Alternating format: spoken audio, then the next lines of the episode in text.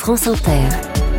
Léa Salamé, Nicolas Demorand, le 7-10. Débat ce matin alors qu'on attend le discours de politique générale de Gabriel Attal la semaine prochaine sur le nouveau paysage gouvernemental vu par deux jeunes.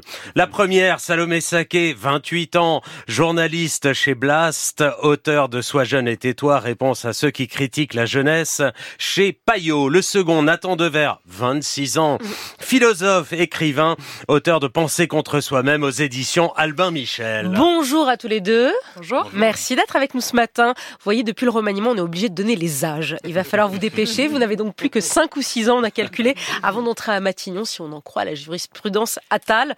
Trêve de plaisanterie. Justement, Salomé Saké, vous avez été agacé, au fond, qu'on ne s'attarde que sur ce symbole et que la presse étrangère ne retienne que deux choses de la nomination de Gabriel Attal, son âge et son homosexualité.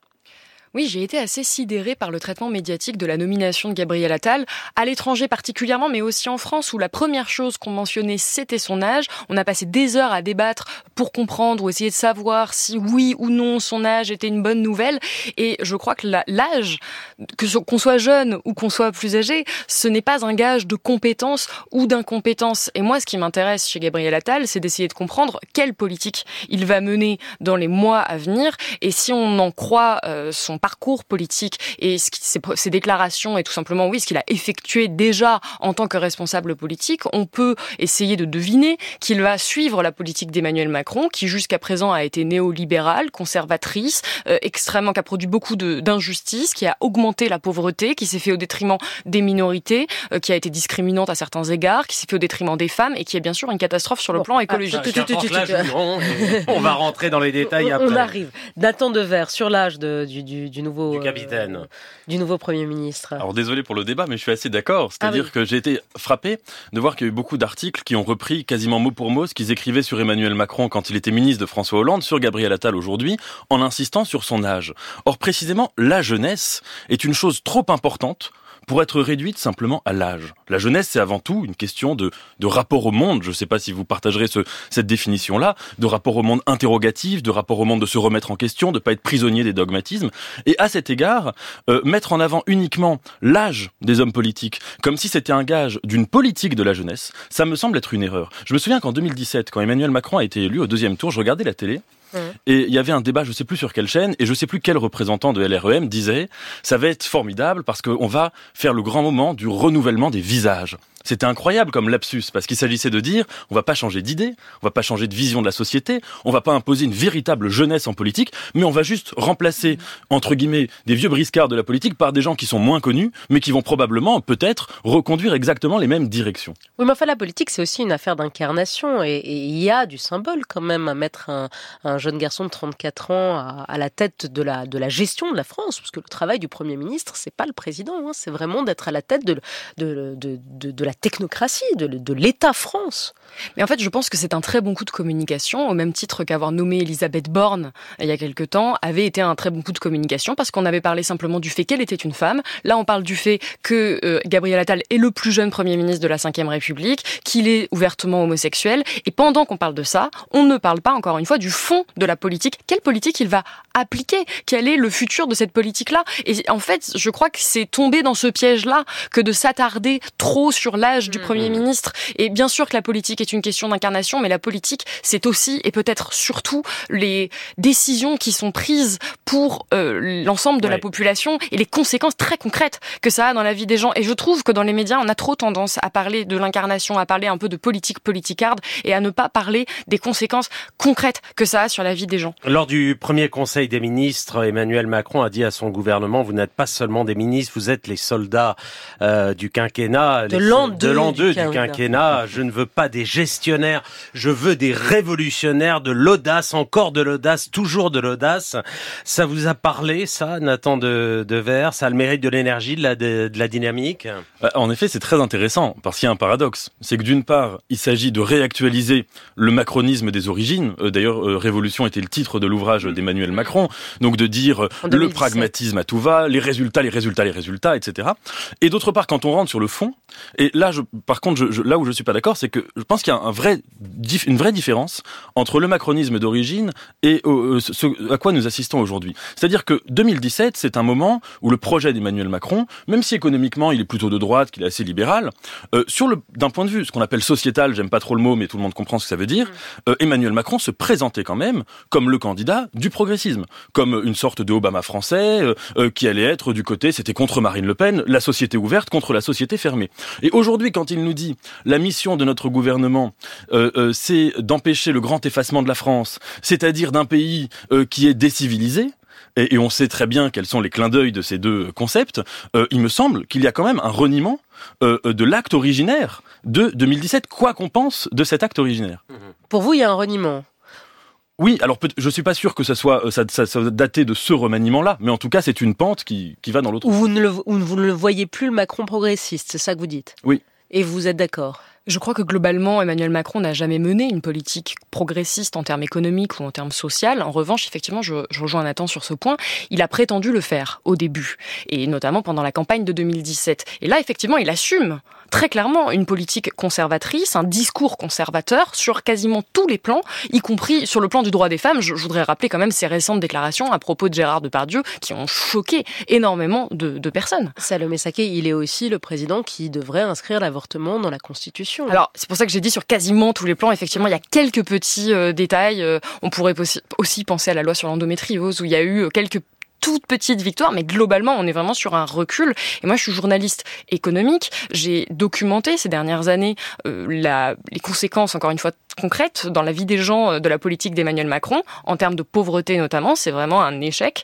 Euh, on a une augmentation de la pauvreté. Depuis dix ans, le nombre de personnes sans abri a doublé. On est aujourd'hui à 330 000 personnes qui dorment dans la rue. Je pourrais vous aligner les chiffres pendant des heures pour vous expliquer à quel point sa politique a été vraiment antisociale. Qu'est-ce que vous attendez de lui demain? Il va faire sa grande conférence de presse demain soir à 20h. Nathan Dever, qu'est-ce que vous attendez? Qu'est-ce que vous espérez de lui? Il lui reste trois ans et demi euh, de, de, mandat. Euh, qu'est-ce que vous aimeriez entendre le président dire? Puisque vous dites euh, sa pente conservatrice, vous aimeriez qu'il ait aussi des mots pour, pour les jeunes, pour les progressistes, pour vous, quoi?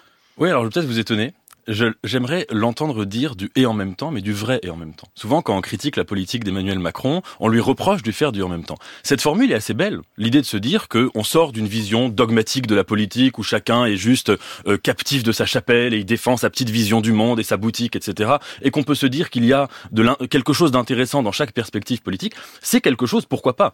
Or, je remarque que depuis 2017, les moments où Emmanuel Macron a vraiment fait, sur le plan des idées, je parle pas sur le plan stratégique, mais sur le plan des idées, du et en même temps ont été assez rares. Et que finalement, il me semble que ce qui s'est passé, c'est que Emmanuel Macron euh, a, suivi la pente des opinions. Il a vu qu'il vivait dans un pays qui se droitisait de plus en plus. Je ne pense pas d'ailleurs que lui, peut-être, peut-être est-il resté aussi, euh, euh, enfin dans le même logiciel intellectuel qu'en 2017. Mais je pense qu'il s'est dit voilà, dans le pays que je préside, je suis obligé d'épouser cette pente, de parler de grand effacement, de parler de décivilisation. Revenir à cette idée initiale du en même temps, peut-être qu'il n'a jamais porté dans son effectivité, ça serait, ça serait intéressant. Mais est-ce qu'il a tort au fond de voir, il regarde les sondages les uns après les autres d'une France qui se droitise d'une France qui devient de plus en plus conservatrice, et au fond, il répond à ses attentes.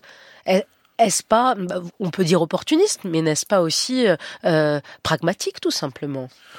D'abord, on peut estimer que la politique, c'est pas de suivre les sondages, ça c'est la télé-réalité. Et puis deuxièmement, euh, quand on a la chance d'avoir un deuxième mandat, c'est rare dans la vie politique qu'on n'a pas de perspective électorale, qu'il n'y a plus d'intérêt. Alors là, on peut vraiment s'émanciper des sondages, affirmer ses convictions, comme l'a fait un peu Chirac d'ailleurs. Et vous, Salomé Saké, en attendez-vous quelque chose de cette grande conférence de presse demain soir? Alors non, je n'attends rien, en tout cas en tant que journaliste, observatrice de la vie politique, je ne crois pas qu'il va y avoir de tournant euh, qui va être marqué.